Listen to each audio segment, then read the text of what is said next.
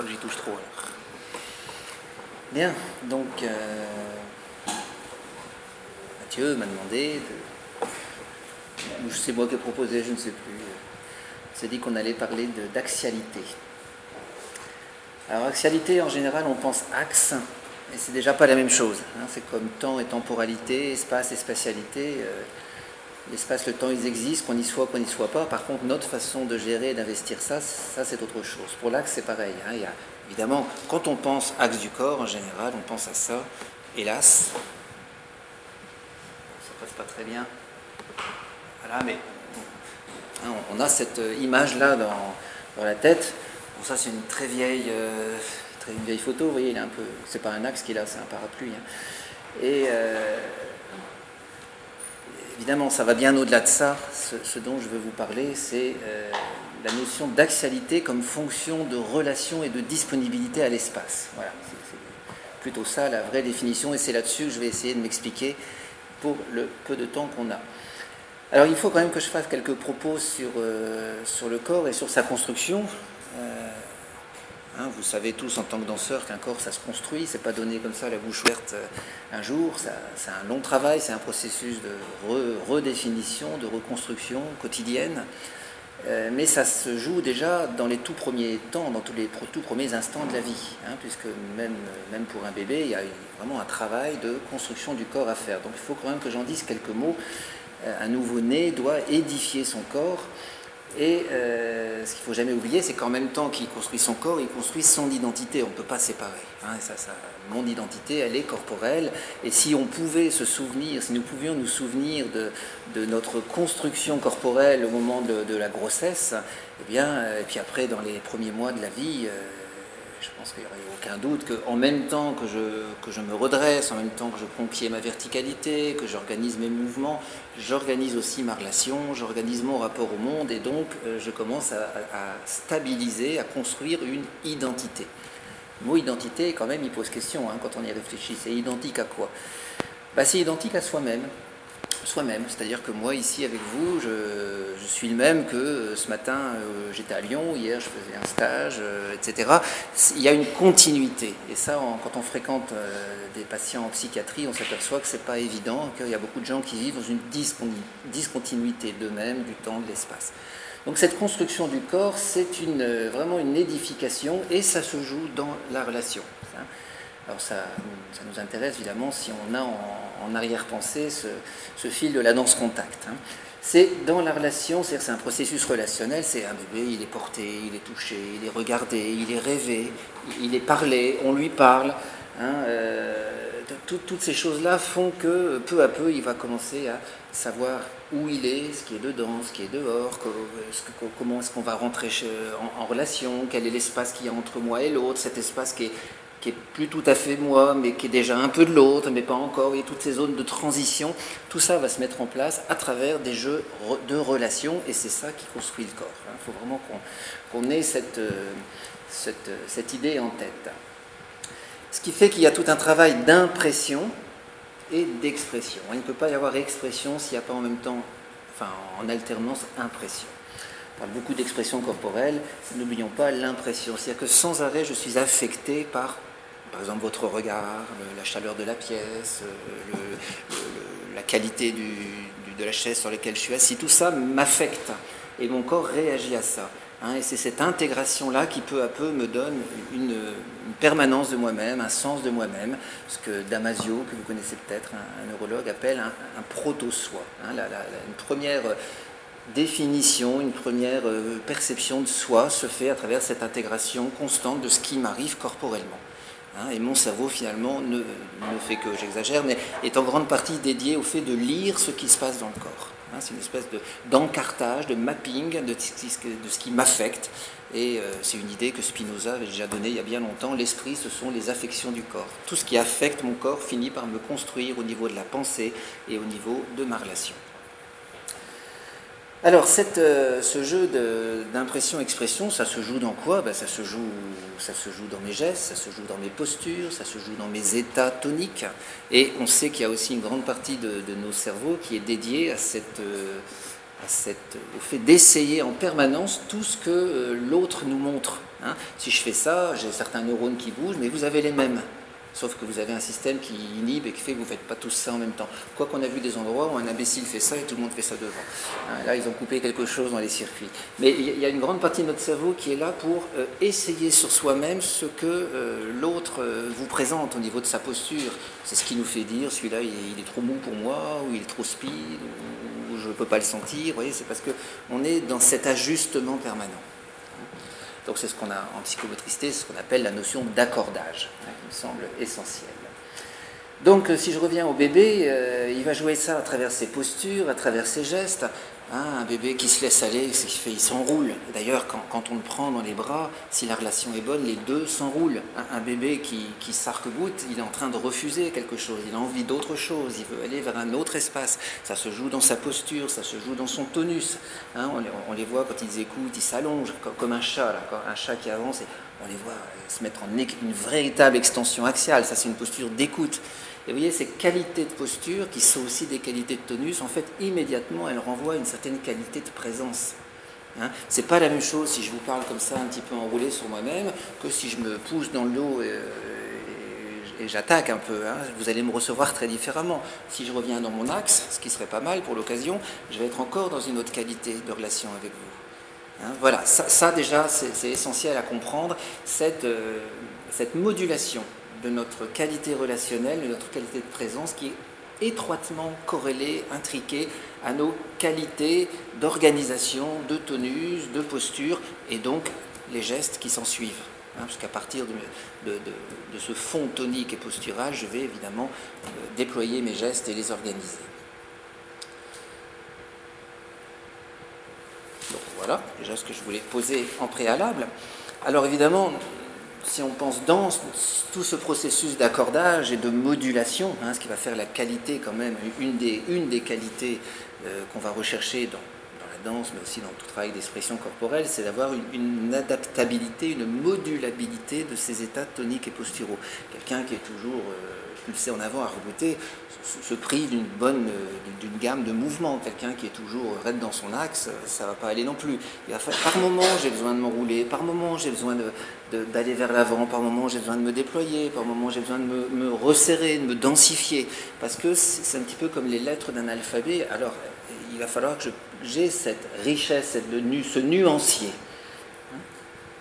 Donc en danse, on va être très, très attentif à, cette qualité, cette modulabilité tonique, hein, et c'est ça qui va nous conduire à une expressivité au vrai sens du terme, c'est-à-dire ce, répertoire, ce nuancier de gestes, d'états corporels. Et euh, si on pense euh, euh, dans le vocabulaire plutôt psycho, psychopathologique, on va parler, enfin psychologique plutôt, on va parler de flux d'image du corps. Hein. tous ces états qui font que je sens mon corps d'une façon différente. Je suis avec vous, je n'ai pas la même perception de mon corps que quand je marchais dans la rue il y a, un quart d'heure. Ça, ce sont les images du corps qui, qui, fluent, il y a un flux d'images du corps et c'est tout à fait euh, sain. Ce qui est pathologique, c'est d'avoir qu'un état corporel, toujours le même où, que je sois. Hein, des gens qui sont toujours dans le même état tonique, soit, soit trop mou, soit trop dur, enfin en tout cas qui ne s'ajustent pas, sont dans un éprouvé corporel monotone, une monotonie. Donc on ne peut plus rentrer en relation avec eux. Hein, il n'y a pas cette polytonie qui caractérise justement une richesse d'expressivité et de relations et d'accordage. J'espère qu'en tant que danseur de, contact, ça vous parle, parce qu'on est sans arrêt là-dedans, hein, évidemment. Euh, et à mon avis, d'ailleurs, un des grands intérêts de, danse contact que j'ai un peu approché à l'époque, c'est de revisiter, c'est de rejouer, de restaurer parfois cette, euh, ce nuancier d'accordage. Je trouve qu'il y, a quelque chose là de très instaurateur ou restaurateur. Ça dépend à qui on s'adresse. Bon alors, l'axe dans tout ça. J'arrive, j'arrive, j'arrive. Donc le corps, euh, ce qui se construit, n'oublions jamais que c'est toujours un corps dans l'espace et dans le temps.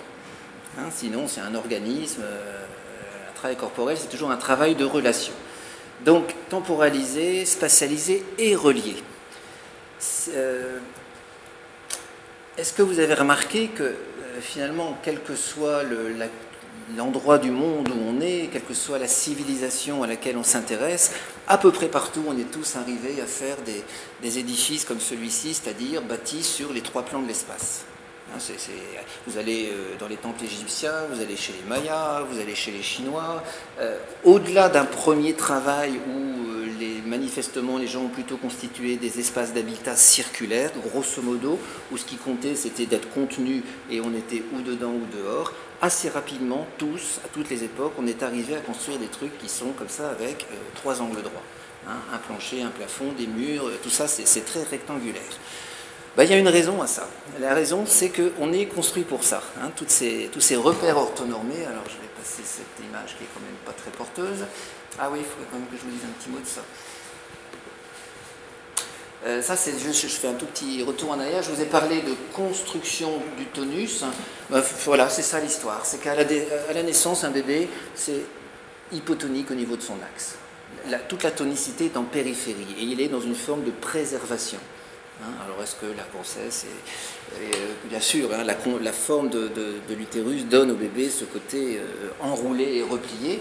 Et donc il y a une hypertonie au niveau de ses ceintures et de ses membres, et il y a une hypotonie axiale. Et voilà que si tout se passe bien dans un jeu de poids, d'appui, de repoussé, hein, de, rythme aussi dans tous ces jeux d'appui et de repoussé, si tout se passe bien, en général 9-10 euh, mois plus tard, vous avez une tonicité axiale qui se met en place et en même temps une disponibilité au niveau des ceintures et des membres. Et ce qui est intéressant, c'est ce, qu'on appelle le chiasme, le croisement des plans toniques. Hein. Vous voyez, on parle d'une hypotonie axiale, hypertonie, enfin tonicité importante au niveau euh, des ceintures et des membres à une tonicité axiale qui s'éveille en même temps que euh, au niveau des ceintures et des membres ça lâche. Et l'un ne va pas sans l'autre. Je ne peux pas construire mon axe autrement qu'en allant euh, me relier aux choses, ouvrir, déployer, ramener à moi, cette alternance qui fonde la relation. Et je ne peux pas non plus m'engager dans cette aventure relationnelle si je ne construis pas en même temps une solidité, une fiabilité interne. C'est impossible de les dissocier. Alors quand on pense à beaucoup de nos patients, moi je parle en tant que clinicien, ou beaucoup de nos élèves, ou, amis, ou partenaires, je ne sais pas, qui, justement arrivent avec cette indisponibilité au niveau axial parce que euh, les tensions sont dans le dos ou parce qu'elles sont dans les abdominaux. on se dit, tiens, il s'est passé quelque chose, ou alors il ne s'est pas passé quelque chose qui aurait dû se passer. Hein, dans, dans, ce jeu qu'a le bébé, dans ce travail du repoussé, du poids, et je vais en parler dans quelques minutes. Ça va, je parle pas trop vite Parce que Mathieu m'avait dit c'est 40, 45 minutes, tout à coup là j'entends 30 minutes. Donc l'angoisse monte. Alors cette histoire des repères autonomés, ben, la, raison, il faut la chercher là. Vous avez ici la structure de l'oreille interne, et vous voyez que euh, c'est un peu la, c'est un système de canaux. Hein, c'était dit à l'époque, c'était la Venise du corps. Ma maîtresse de danse est là. Quelle chance quand même. Euh, donc vous avez un système de canaux qu'on appelle semi-circulaires qui, sont dans les trois plans de l'espace. En tout cas, leur résultant, droite-gauche, est dans les trois plans de l'espace. Et à, chaque, à chacun de ces semi-canaux et euh, correspond au niveau du tronc cérébral et du cervelet des noyaux de neurones qui, qui, vont donc répondre électivement à ces trois directions de l'espace.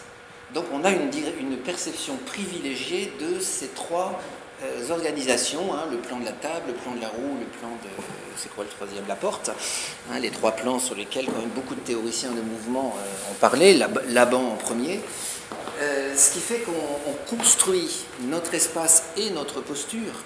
La posture, c'est de l'espace. Hein. On construit ça par rapport à cette, organisation orthonormée, les trois plans de l'espace. Hein, donc l'axialité, vous voyez que euh, non plus un axe que souvent on assimile à la colonne vertébrale, mais non. D'abord, l'axe ne se confond pas avec la colonne vertébrale, l'axe longitudinal du corps, la colonne elle oscille, hein, euh, l'axe il passe par le cœur, il passe par le centre du diaphragme, il passe par la parole, par les cordes vocales, vous voyez, c'est loin de se réduire à la colonne, heureusement, mais il faut y ajouter ces trois autres euh, axes, avant-arrière, droite-gauche, qui nous permettent de construire cette notre référentiel, notre repérage dans l'espace. Donc l'axialité, ça devient déjà un peu plus vaste, un peu plus relationnel, et donc forcément, à mon sens, un peu plus intéressant. Alors donc, continue.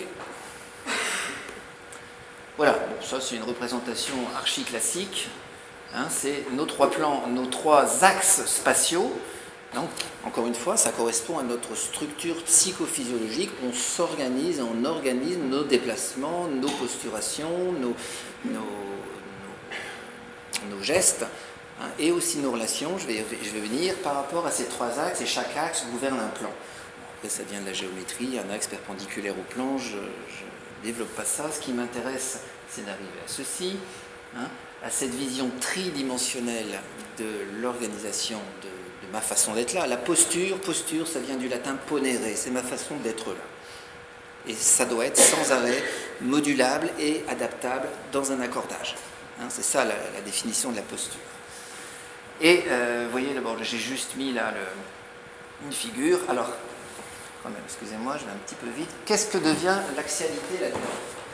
Ben, C'est justement ce qui va me permettre de dire la droite, c'est pas la même chose que la. Le haut, c'est pas la même chose que le bas, et l'avant, c'est pas la même chose que l'arrière. Mais en même temps, ça doit pas être clivé, ça doit pas être séparé. Et ça, euh, quand on travaille encore une fois en psychiatrie, on s'aperçoit qu'il y a beaucoup de patients qui sont complètement dans des clivages par exemple des clivages droite-gauche. On voit beaucoup d'autistes, vous les voyez marcher, il y a une moitié du corps qui traîne, puis après c'est l'autre. Il n'y a pas ce, balancement et cet aller-retour où une moitié est toujours en train de supporter l'autre moitié, comme dans les schèmes homolatéraux pour ont entendu parler de ça. On voit aussi beaucoup d'enfants qui ont une espèce de. Enfin, d'enfants, je des enfants, hein, ça c'est pareil, une espèce de clivage entre le haut et le bas. C'est ceux qui sont capables de se mettre le, pied derrière l'oreille, parce qu'il y a une espèce de coupure là au niveau de la ceinture, et il n'y a pas ce, jeu de support du bas qui va sans arrêt nourrir et porter le haut du corps. Hein, si je veux que mes chaînes homologues existent, il va falloir que le bas soutienne et nourrisse le haut. Donc il faut que le bas et le haut soient différenciés, mais en même temps il ne faut pas qu'ils s'ignorent. Donc il faut qu'il y ait un lien, un lien entre les pans de l'espace, entre le haut et le bas, entre droite et gauche et entre avant et arrière.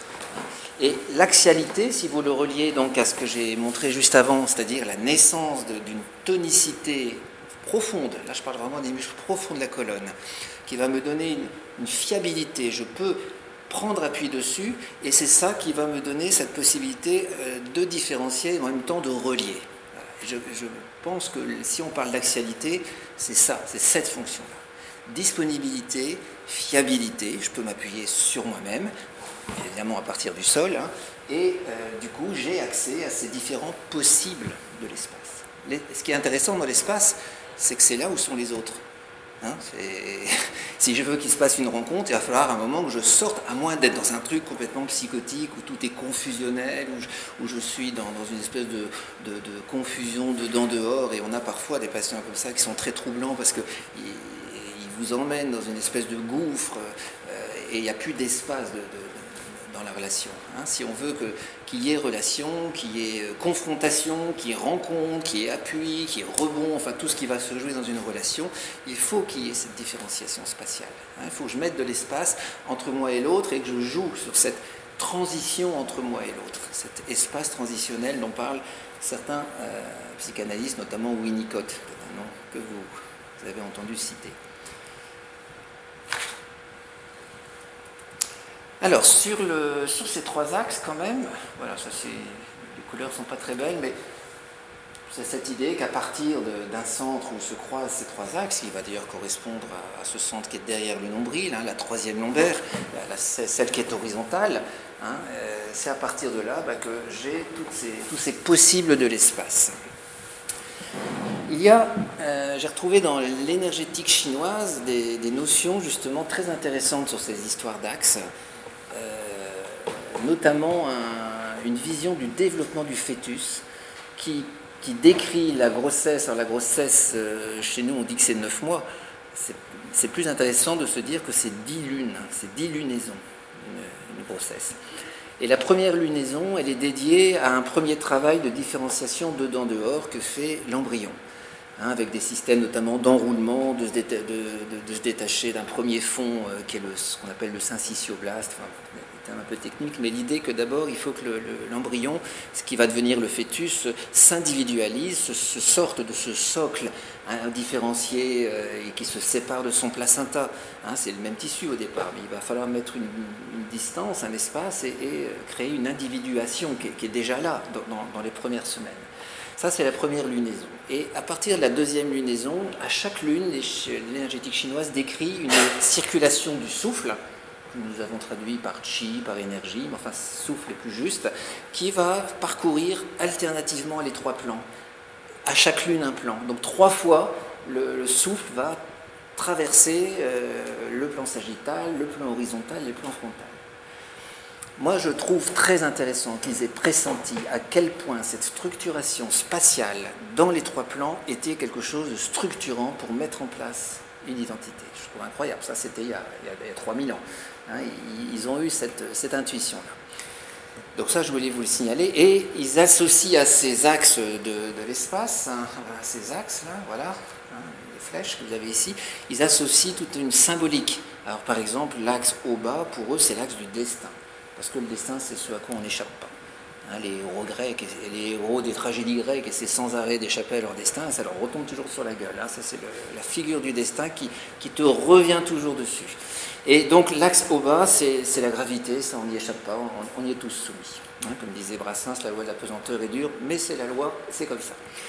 Un axe avant-arrière, pour eux, c'est un axe du potentiel. C'est quoi cet axe avant-arrière? Encore, comment il s'organise ben, C'est ce que je vais euh, affronter, c'est ce vers quoi je vais aller. Ou alors, je peux m'appuyer sur, sur, ce qui a été fait, accompli. Vous voyez, je joue dans un avant-arrière, dans un arc-boutement ou un déroulement. Hein, c'est cette figure, cet axe du potentiel, du pouvoir, ce que je peux faire ou ce que j'ai déjà fait. Et l'axe droite-gauche, c'est un axe d'évaluation, c'est un axe du vouloir, du désir. Il y a ça et il y a ça. Euh, voyez, c'est ce jeu de euh, ça ou ça, tiens, pourquoi pas ça et ça Bon, après, chacun se débrouille. Hein. Mais c'est un axe lié au, au, vouloir. Donc, il y a déjà une connotation voyez, dans une organisation d'espace, de tenue du corps qui est déjà très élaborée aussi au niveau psychique et imaginaire. Mais ça, c'était le génie de, la médecine chinoise de faire ces liens. Hein. Nous, on les a redécouverts beaucoup plus tardivement. Alors on les a quand même euh, bien, explorés, bien exploités, et notamment un des collaborateurs et continuateurs de Laban, je pense que tout le monde a entendu citer Laban, et vous savez tout ce qui c'est Laban. Oui, non, quand même, non Non considéré comme un des grands pionniers fondateurs de la danse moderne, hein, décédé en 1957 ou 58, donc ça nous ramène à l'aube de la danse moderne. Et ce qui est intéressant chez Laban, c'est qu'il a créé un système d'observation et, de travail en même temps de ce qui est l'expressivité. Qu'est-ce qui fait qu'un geste est expressif hein, C'est ça son travail. Et un de ses élèves, dont je ne développe pas parce que c'est parti pour la, pour la soirée, et un de ses élèves, Warren Lamb, a, été étudié euh, cette, cet usage du corps, on peut parler de ça, cette utilisation du corps dans la relation, dans les milieux industriels du management en se demandant mais qu'est-ce que enfin la, question qu'on leur posait c'est comment on peut créer des équipes qui soient efficaces on cherche l'efficacité dans ces milieux là qu'est-ce qui fait que des gens fonctionnent ensemble ou pas? Et il a regardé comment les gens s'organisaient euh, justement dans l'espace, simplement dans leur discours. Vous voyez, là je vous parle par exemple avec des choses qui sont très sagittales. Mes gestes, hein, c'est quoi des... Quand je privilégie ce plan-là dans, mon mouvement, bah, je vais beaucoup pointer, je vais souligner ceci, je, vais euh, anticiper, je vais dire tiens on pourrait aller là-bas. Voilà, il y, a, il y, a des gens comme ça qui sont très sagittaux dans leur discours. Rappelez-vous de Chirac, il était toujours comme ça. Même si le discours était vide, mais c'était toujours sagittal. Il y en a d'autres qui sont beaucoup plus à privilégier le plan euh, front, que nous on appelle frontal, que les anglo-saxons appellent vertical. Et ceux-là sont beaucoup plus dans des styles évaluatifs. C'est des gens qui, savent prioriser, qui, sont assez doués pour dire bon, il y a ça, mais il y a ça qui est plus important, n'oublions pas ceci, ils savent évaluer. Voilà, c'est un style évaluatif. Alors que ceux qui sont beaucoup organisés dans ce plan-là sont plus projectifs, anticipatifs. Et les, autres qui sont beaucoup dans des gestes euh, horizontaux, c'est-à-dire qui vont être beaucoup dans des gestes d'ouverture, d'enclore, de, de, s'orienter autrement, finalement varier le point de vue, sont beaucoup plus exploratifs dans leur manière de penser. Donc évidemment, ce que ça a conduit Warren Lamb à dire, euh, finalement, une équipe qui est bien construite, c'est bien qu'il euh, y a un peu de tout, parce que si à un moment on doit prendre des décisions, il faut aussi évaluer les choses, il faut aussi explorer. Si vous avez que des projectifs ensemble, ils vont, ils vont entrer en conflit. Si vous avez que des exploratifs ensemble, euh, ils vont explorer, mais il ne va jamais rien se construire. Vous voyez, ça, s'est développé comme ça. Hein. Moi, ce que je veux souligner là, c'est à quel point cette organisation spatiale du geste et donc de la posture construit aussi une façon de penser. C'est ça ce que je voudrais souligner. Et aussi une façon d'entrer en relation. Vous n'êtes pas du tout dans la même relation quand vous êtes face à face avec quelqu'un que quand vous êtes côte à côte. Hein? Regardez souvent, euh, quand, les gens discutent, il y a ceux qui aiment bien discuter face à face. dans, les jardins, dans les jardins publics, on voit, c'est rigolo. Il y a ceux qui aiment bien causer côte à côte, et il y a ceux qui se mettent euh, un comme ça, un comme ça, parce qu'à ce moment-là, ils organisent plutôt leur discussion dans, les torsions. Et on ne va pas se dire la même chose, parce qu'on ne va pas être dans la même qualité relationnelle voyez Ça, c'est des choses à observer. Hein. bon, alors pourquoi cette insistance sur le plan? Bah, Justement parce que euh, sa structure, je vous dis, est de la pensée et de la relation. Hein, et euh, finalement, notre axialité, euh, c'est aussi ça. C'est notre capacité à rentrer dans ces différents registres. J'ai encore quelques minutes, Mathieu? Alors, qu'est-ce que je vais vous montrer encore? J'arrive. Ça, c'est une autre de mes grandes maîtresses, euh, maîtresses de pensée, hein, j'entends. Les autres, je vous les, les vous les montre pas. Euh, je viens maintenant sur je reviens à l'axialité, à la structure du corps. Et pour ça, je fais référence à la systématique de Godistroif, euh, dont je vous montre la photo, qui a était assistante de Françoise Mézières à l'époque, je pense que ça vous dit quelque chose, Mézières, c'était quand même la révolution dans les années 60, une des premières qui a dit il faut arrêter de muscler un jour les abdominaux, un jour les fessiers, euh, et, arrêter de croire que ce qui fait souffrir les gens, elle était kinésithérapeute, hein, arrêter de croire que ce qui fait souffrir les gens, c'est parce qu'ils sont trop faibles au niveau de, tel groupe musculaire, et donc on va renforcer. C'était ça la kiné à l'époque. Et elle, elle a amené quand même une notion importante en disant d'abord, euh, les muscles, ils ne travaillent pas tout seuls, il y a des familles de muscles. Hein, et en général, ce qui nous pose problème, c'est plutôt les excès de tension quelque part que les insuffisances. Donc ça change quand même le, tempo quand on fait de la kiné, hein, plutôt que de faire de la musculation, d'essayer de dissoudre des nœuds et de reconstruire euh, les choses correctement. Et parmi les ces assistantes euh, se trouvait euh, qui elle était aussi, enfin, qui a, beaucoup fait dedans, beaucoup travaillé, euh, enfin, beaucoup dansé au Congo, c'était Congo belge à l'époque et qui était aussi portraitiste, et qui a euh, regardé euh, toute une série de sujets, puis à un moment euh, quitté Mézières, qui s'est intéressé plus plutôt à Souchard, pour la petite histoire, et donc elle a fait sa propre systématique, et moi je l'ai croisée dans les années 80 à l'époque, ouais, j'ai 85 quand je suis allé, et Godistreuf a décrit six familles de muscles, six familles musculaires, voilà, que je vous présente très très rapidement. Euh, vous voyez, il y a des groupes postérieurs, il y a des groupes antérieurs, il y a des groupes plutôt devant sur les côtés, plutôt derrière sur les côtés, plutôt axiaux. Ça, c'est axial, mais enfin, vous voyez que ça, zigzague entre l'avant et l'arrière. Bon, elle, a, décrit à partir d'observations de sportifs, de danseurs, de, de Feldenkrais, enfin, elle a trafiqué un peu avec tout ça, et elle est arrivée à ces six familles, c'est vraiment des chaînes musculaires et faciales, qui vont sculpter, qui vont vous donner un certain look postural. Hein, derrière ces, silhouettes, qui sont quand même là un petit peu caricaturales, on est rarement dans une seule typologie pure comme ça, mais quand même on les retrouve bien dans la vie. Oui, il y, a des gens qui se baladent dans la vie, ils sont tout le temps en avant de leur. Regardez Astérix par exemple. Astérix c'est toujours comme ça. Là ils sont toujours en arrière. que c'est toujours comme ça. je prends des références scientifiques, etc panoramique, toujours. En extension Et c'est pas pour rien. C'est pas pour rien que le dessinateur génial a compris que le personnage d'Astérix, ce petit malin futé qui est toujours en train d'anticiper, doit être en extension, en extension postérieure pas pour rien que le mage, le sage, le, druide, qui a une connaissance transcendante, tournesol aussi est comme ça, il est typé en extension axiale. Pourquoi est-ce que cette bande dessinée a eu un tel succès? Parce que ça nous parle dans nos structures. Hein. et ces structures, elles sont là. ce, look postural, il est soutenu par une organisation de, de familles musculaires. Donc quand je dis musculaire, c'est myofacial, hein, avec toutes les enveloppes, les aponevroses qui les relient. Il faut bien sûr ramener tout ça. Hein. et ça organise donc cette façon de se tenir Évidemment, ce n'est pas que de l'anatomie, avec ce que je raconte depuis une demi-heure. Euh, vous, vous, doutez bien que, la façon dont on se construit posturalement, le fait qu'on arrive à être, plutôt comme ça, comme ça, c'est notre histoire. C'est la façon justement dont on s'est euh, dont on s'est nourri, dont on a été tenu, porté, regardé, etc. Je ne vais pas refaire le discours, mais c'est ça qui est derrière. Dans, chaque posture, il y a toute une histoire. Pour ça que c'est pas simple de dire à quelqu'un redresse-toi, ou ouvre-toi, ou lâche ici. Attends, euh, c'est son identité même qui est en cause, c'est sa façon d'être là. Donc il va falloir trouver d'autres injonctions pour l'amener à, revisiter son histoire.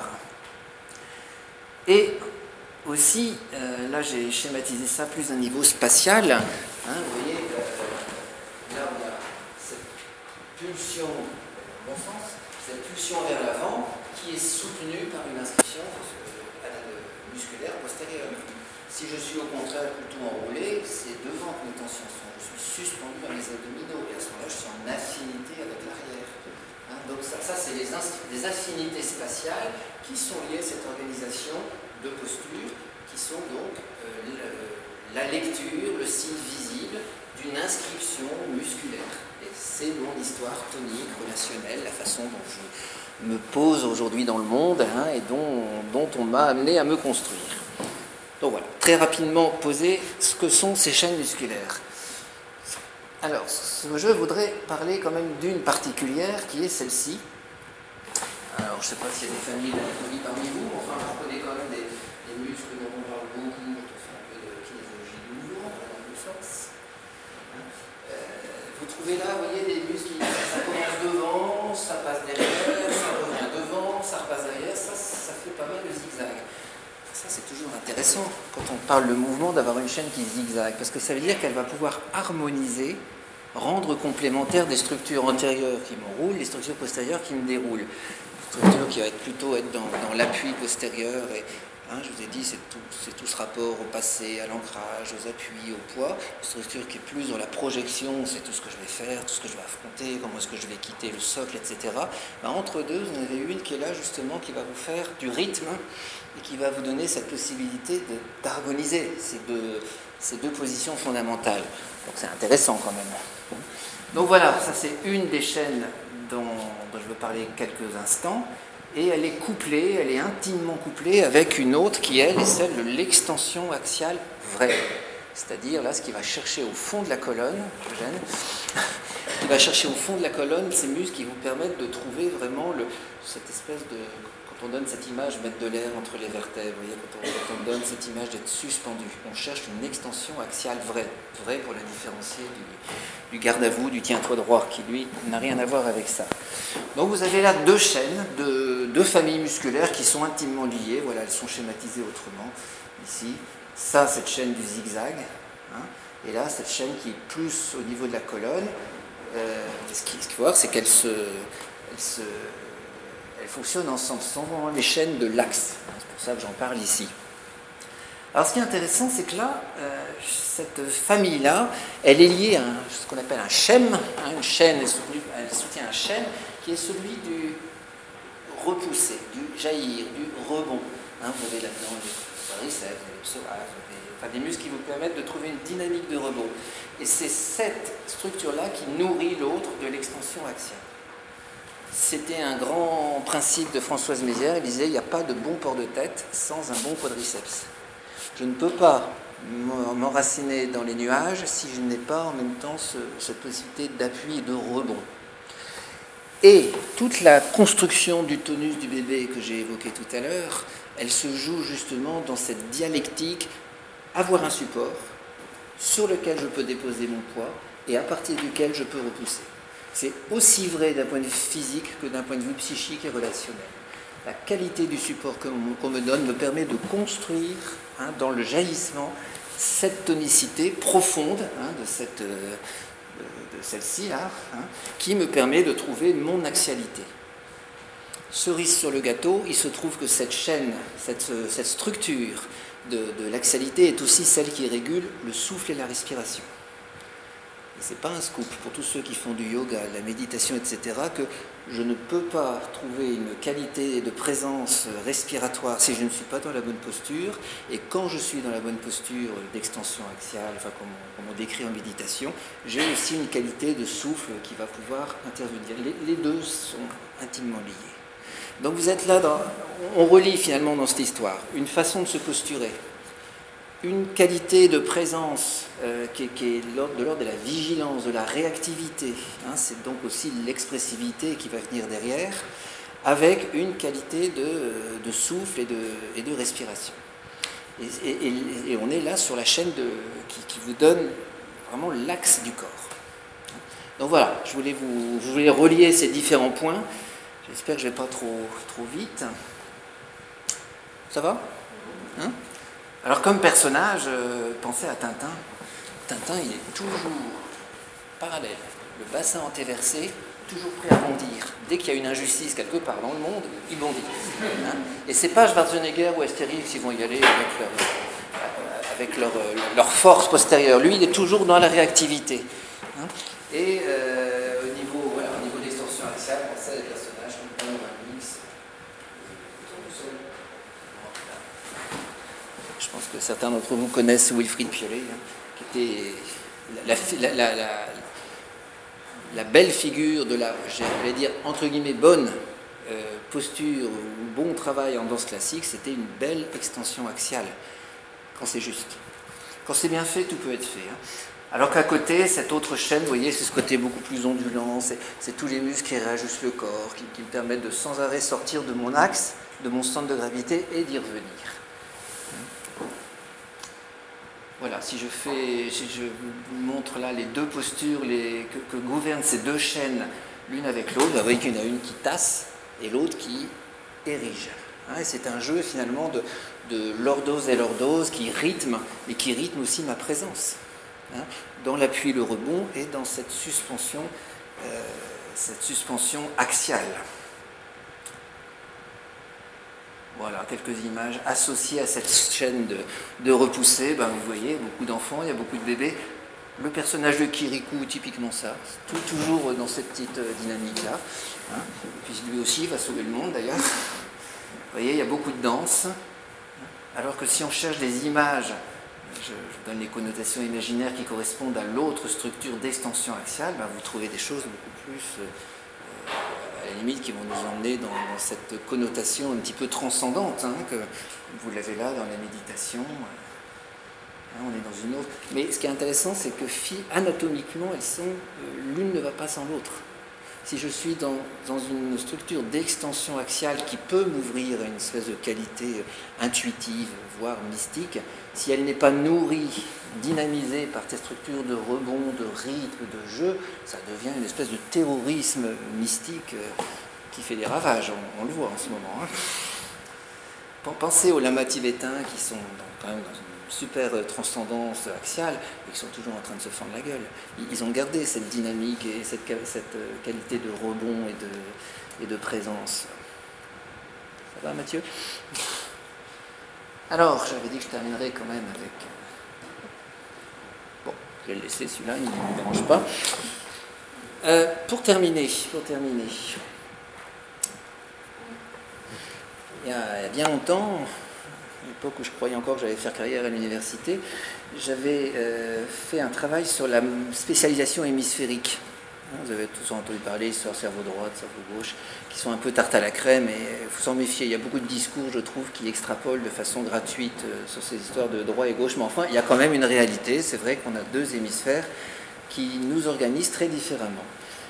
Et euh, en compilant tout un, tout un tas d'études, euh, je m'étais aperçu qu'en gros, finalement, la, motricité distale, fine, hein, quand vous écrivez, quand vous faites de la couture, des petites choses, ça c'est plus l'hémisphère gauche.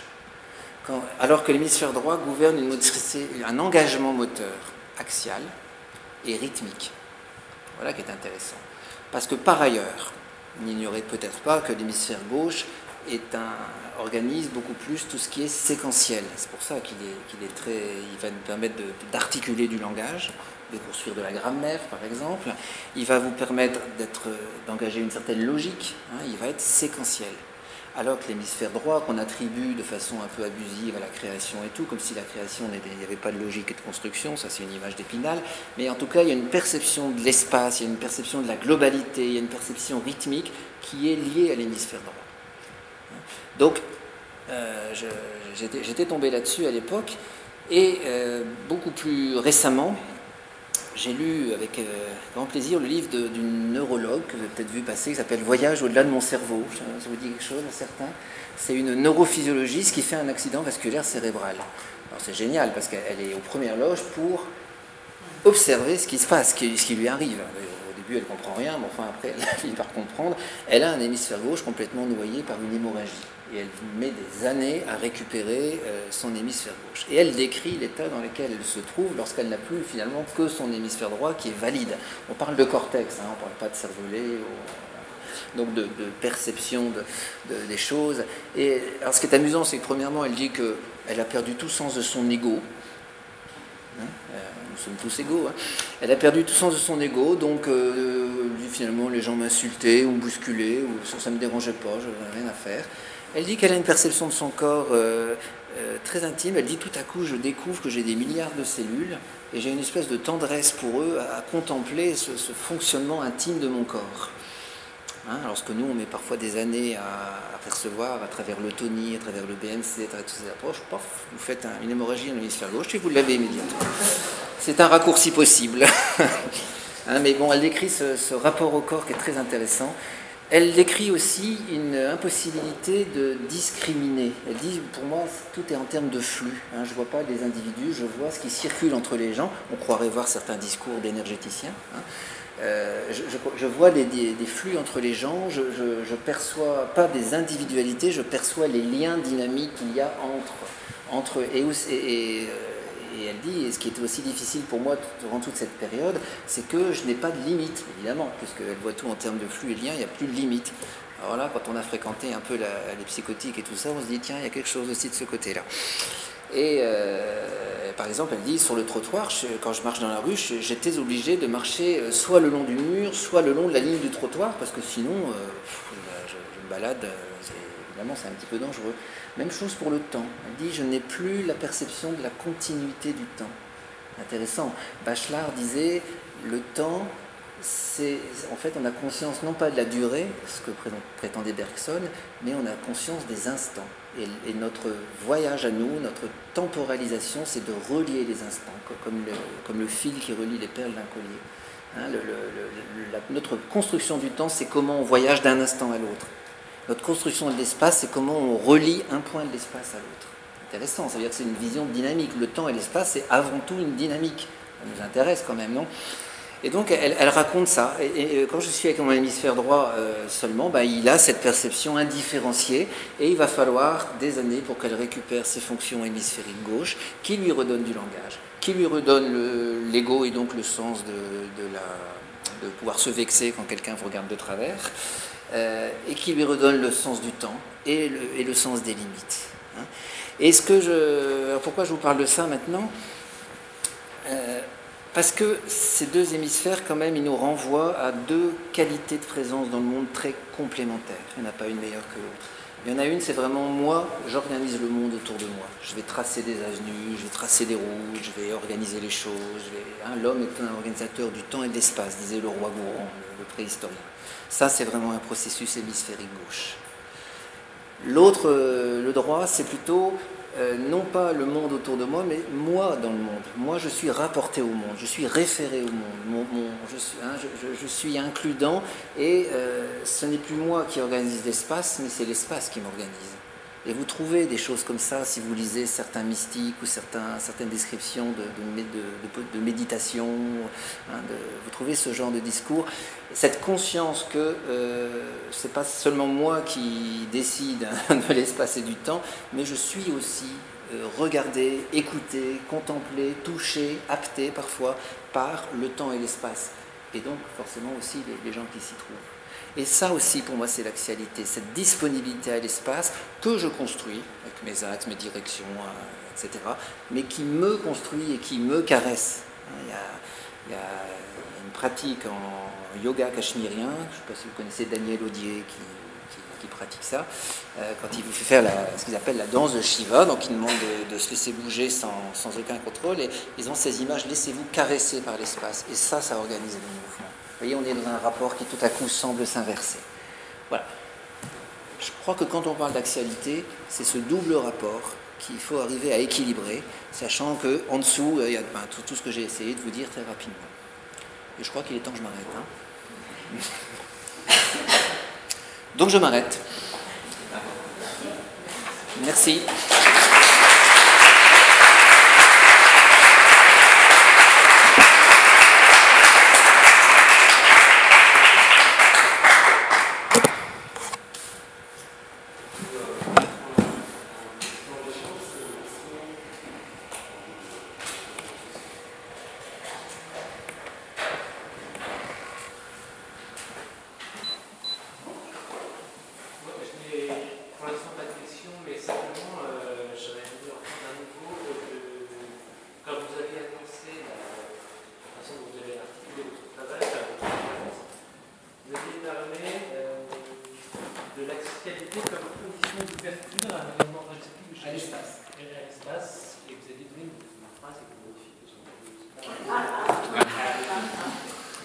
De relation et de disponibilité à l'espace.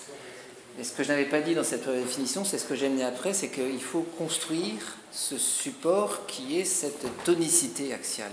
Donc il y a une fiabilité tonique. Hein, je parlais pour ça, je m'intéresse à l'histoire du bébé qui au départ n'a pas de solidité interne et qui est donc tout dans une espèce de carapassonnage avec ses rotations internes et adductions.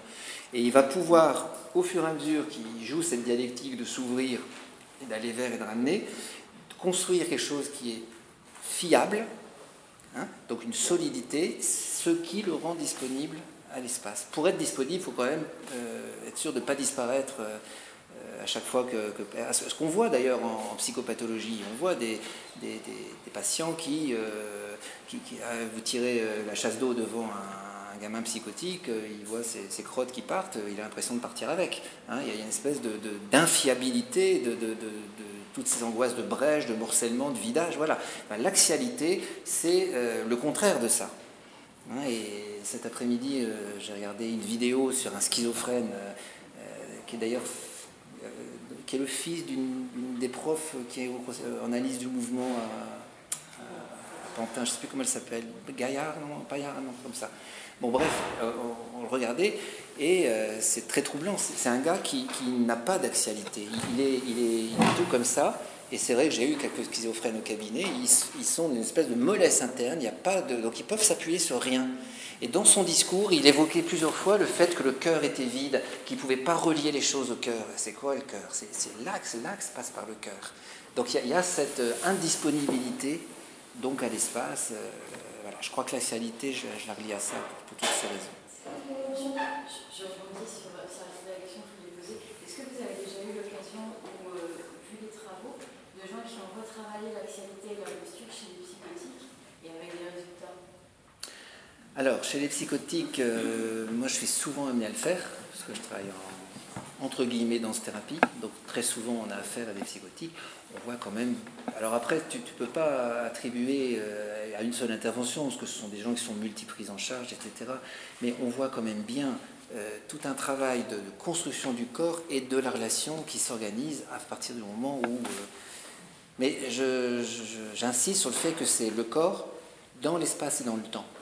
C'est pas juste un travail de conscience corporelle, ça, à mon avis, c'est une impasse. Hein. c'est faire que qu'un travail de... De toute façon, c'est quoi la conscience de mon corps? Si elle est centrée sur moi, c'est du temps perdu. La conscience de mon corps, c'est aussi la conscience de ce qui se passe autour du corps. Donc ça, je le vois souvent, oui. Et, moi, j'ai eu souvent affaire avec des, enfants psychotiques, autistes, un travail justement sur les plans de l'espace. Et à l'époque, je n'avais pas compris pourquoi c'est intéressant, je comprends mieux maintenant, mais j'avais ce, ce, ce travail-là. Et très souvent, par exemple, on leur faisait faire des balancements avant, arrière, droite, gauche, torsion, puis après des déplacements, des déplacements en croix. Et ça les tranquillisait. J'ai souvent observé ça. Des gamins très agités, alors soit qu'avec la tête, soit avec le corps, soit, au déplacement, parfois avec le fauteuil, hein, mais les organiser comme ça, dans, et puis de faire la croix et de faire du jeu au bas, et eh ben, j'en voyais quand même beaucoup qui, au bout de quelques minutes, euh, on pouvait, on enfin causer, on pouvait enfin entrer en relation avec eux. Quelque chose apparaissait dans leur, dans leur présence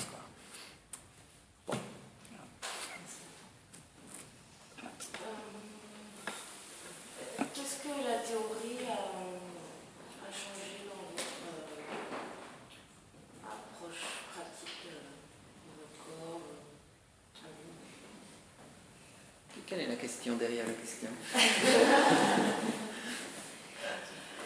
C'est ça la question. Euh, euh, en quoi euh, passer par la théorie et l'explication Est-ce que ça a concrètement changé quelque chose dans votre manière d'être dans votre perception du corps, dans votre manière de bouger, dans votre relation aux autres, tout ça C'est pas sûr c'est pas sûr.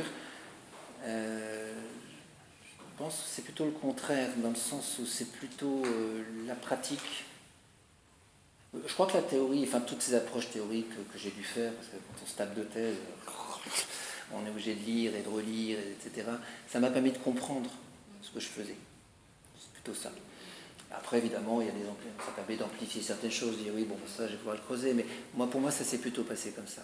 J'étais dans une pratique, euh, quand j'ai commencé à travailler en psychiatrie, aller en pédopsie, à rencontrer, moi j'y allais en tant que danseur, j'y allais pas en tant que médecin. De toute façon, en médecine, on ne parle pas de ces choses-là tant qu'on n'a pas fait de spécialisation, donc j'ignorais à peu près tout, puis sur le corps, on ne nous en parle pas. Hein, donc j'avais pas de discours là-dessus, j'avais ma pratique. Donc j'y suis allé en tant que médecin, en tant que danseur, allez hop, c'est raté, en tant que danseur. Mais, mais on m'a ouvert les portes parce que j'étais médecin, mais ils, croyaient que, mais bon. Et c'est après, en, découvrant notamment, les, discutant avec les psychomotriciens que, je ne connaissais pas à l'époque et qui ont aussi une théorie du corps, c'est en discutant avec eux, en lisant certains auteurs, je me suis dit, ah ben oui, je, comprends pourquoi, par exemple, cette histoire, ce que je vous dis, un déplacement en croix, je comprends pourquoi euh, il peut se passer quelque chose. Donc, moi, moi, pas par rapport aux gens que vous soignez, mais par rapport à, votre. Ça ne se dissocie pas. Non, mais justement, est-ce que, est que le fait d'avoir compris plein de choses, ça a modifié les façons, les façons d'être, les façons de se tenir, une façon, euh, un, rapport, un rapport au monde différent. Euh. Moi, je crois que fondamentalement, ce qui modifie, c'est de se mettre au travail. Travail, c'est le, le, temps que tu prends pour travailler pour toi chaque jour. Ouais, après que tu le comprennes que, intellectuellement, que ce soit avec une théorie énergétique ou pas, je pense que c'est assez secondaire. Que ce soit avec une théorie euh, inspirée de ce que tu as lu chez Feldenkrais ou en BMC, à mon avis, c'est secondaire. Ce qui compte, c'est c'est le travail que tu mets en place. moi, je, pense. Hein. C'est ça qui compte. Et quand on est en face des, patients, des élèves, c'est ça qui compte. C'est pas le discours qu'on leur tient. Il me semble. C'est intéressant intellectuellement, toutes ces choses-là. Mais c'est pas ça qui nourrit fondamentalement. Hein, c'est pas, ce qui nourrit, au niveau des lectures, pour moi, c'est plus des lectures poétiques ou un spectacle. Ou, voilà, ça, ça nourrit. Mais tout, tout ce, tous ces tous ces ouvrages. J'ai une bibliothèque qui est pleine, mais euh, des fois je replonge dedans, je me rappelle même plus que j'ai lu ça, enfin, et, ça n'a aucune importance. C'est aujourd'hui comment, comment je travaille dans, mon corporellement qui est important, pour moi. Hein. Donc euh, l'intelligence n'est pas là. D'ailleurs, il y a beaucoup de gens très érudits. Euh, ça ne passe pas du tout, hein, ni au niveau clinique, ni au niveau corporel. Ça, ça va comme réponse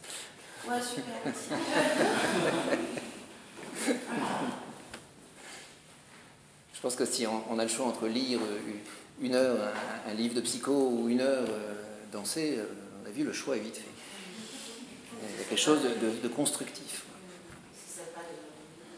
Oui, bien sûr, oui, après, après chacun sa neige et son chemin, mais voilà, moi je peux parler de moi, je peux dire ce qui me nourrit, oui, j'aime bien lire, ah, ah oui, ça me rappelle, je comprends, etc. Il y a plein de liens, mais c'est quand même pour moi pas l'essentiel.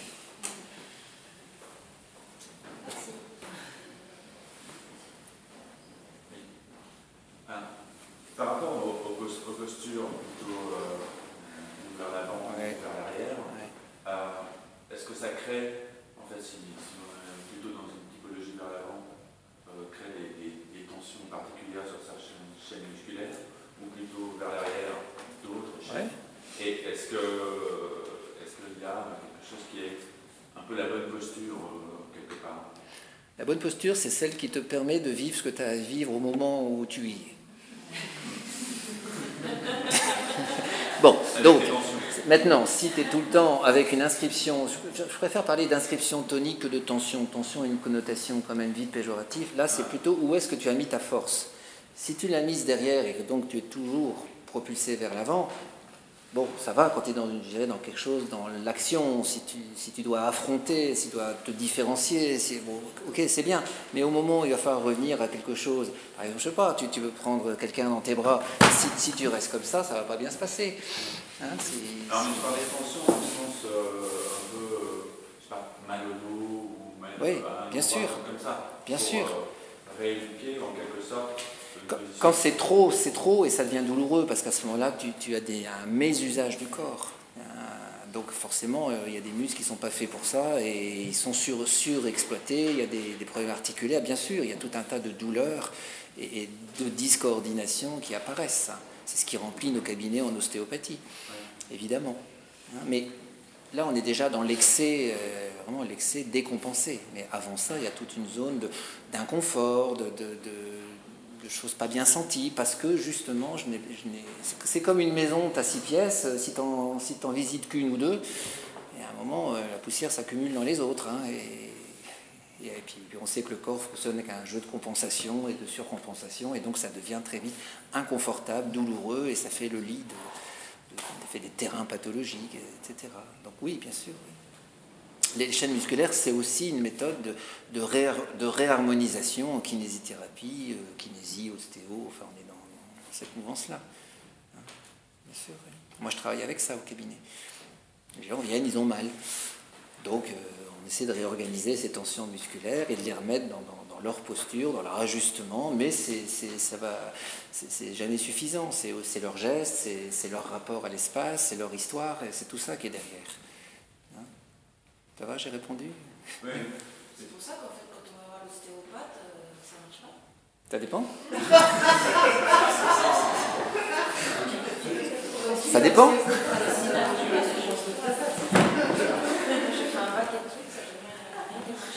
Peut-être qu'il faut changer d'ostéopathe. ben, ça dépend comment tu travailles. Euh, s'il s'agit juste de dire ah, j'ai un nœud musculaire là ou une côte qui est, déplacée, bon, ça ne suffit pas, évidemment. Il y a quelque chose à réapprendre au corps, et puis il y a aussi une histoire. une tension, c'est une histoire. Donc il faut qu'on aille chercher ça. Est-ce que c'est le boulot de l'ostéo euh, C'est aussi ton boulot à toi? Hein, bonne, bonne nouvelle.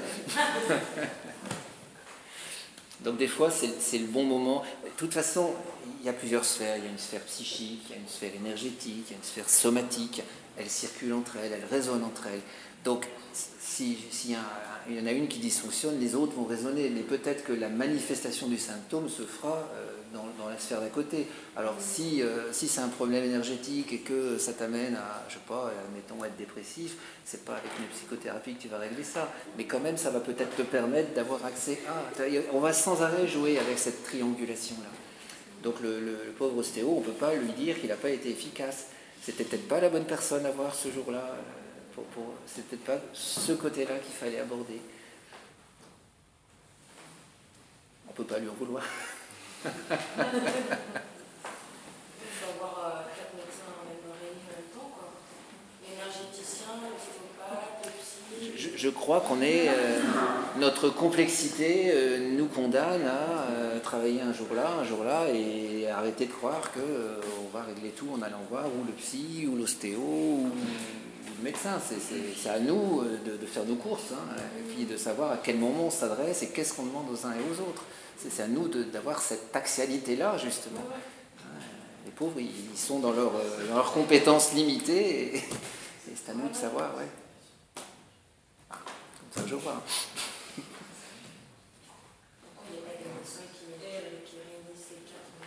Ben parce que la médecine, c'est déjà 10 ans d'études. Euh, ostéo, tu en rajoutes 6. Euh, psy, tu es à nouveau parti pour 10 ans.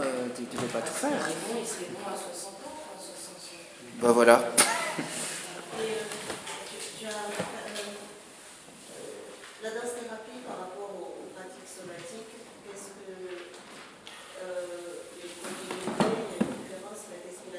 Une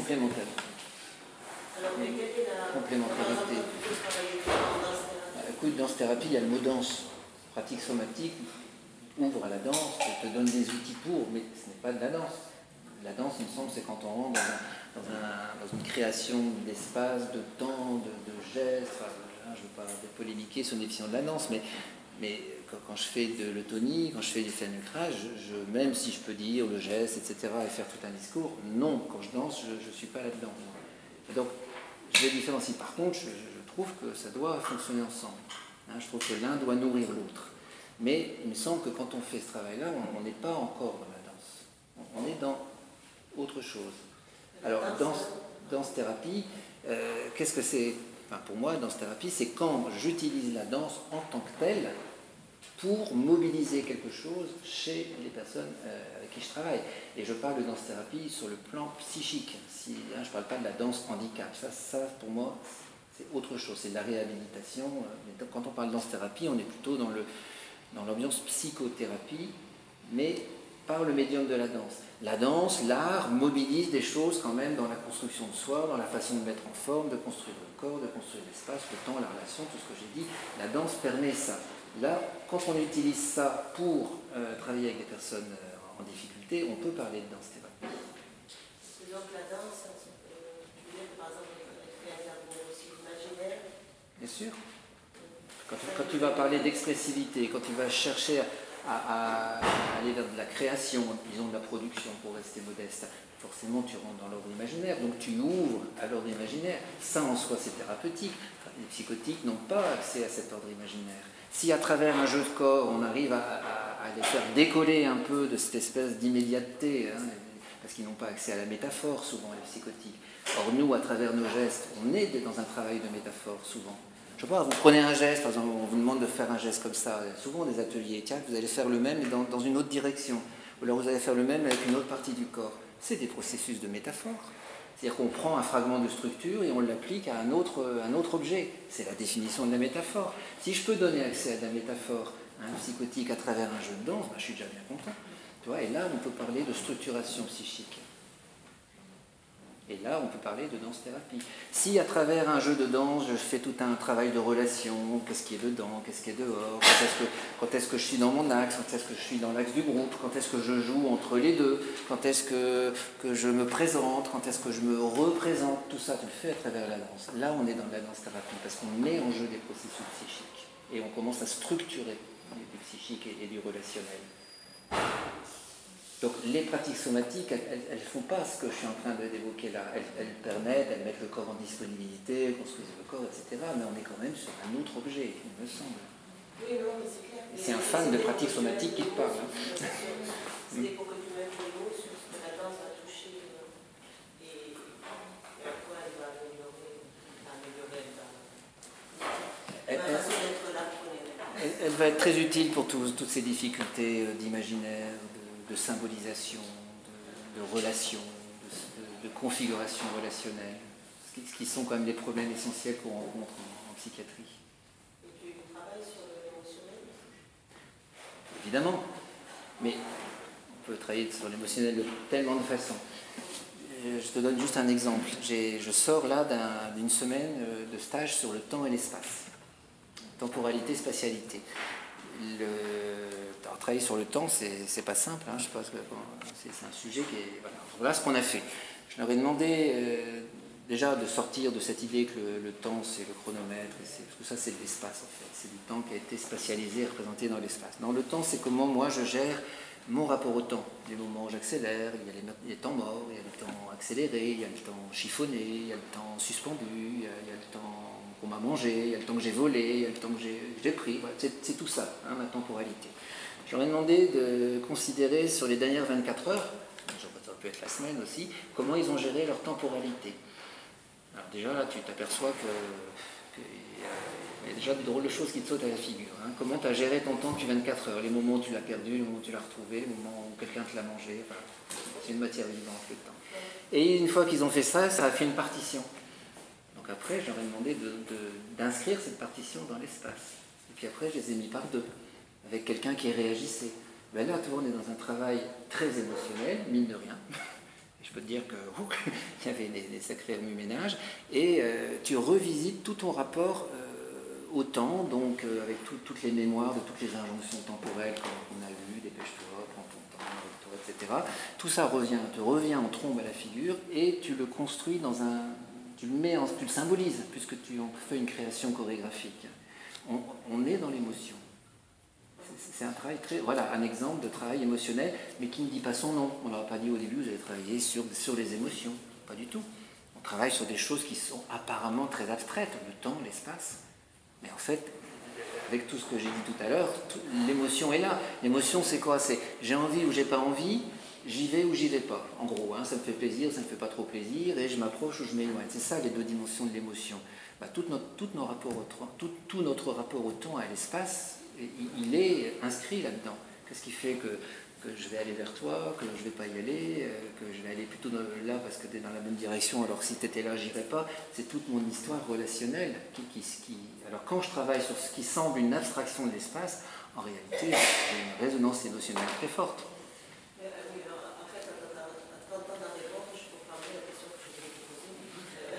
Ah, Ça, c'est Alice au Pays des Merveilles, la réponse d'abord, la question après.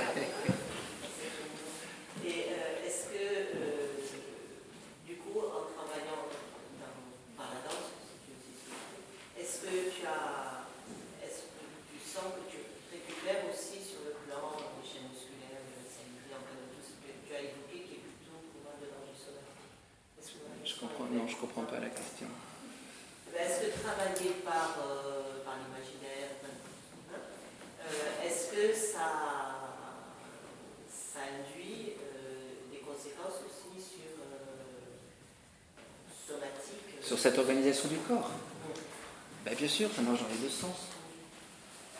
Oui, oui. C'est comme le langage. Mon corps me permet de construire le langage, mais après, le langage fait retour sur le corps.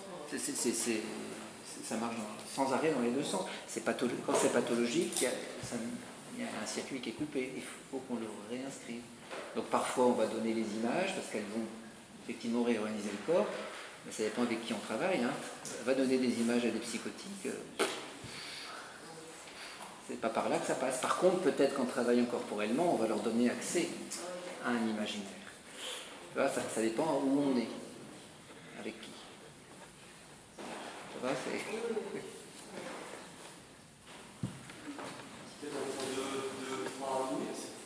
Et puis on enchaîne cette pratique. Euh, merci. Oui.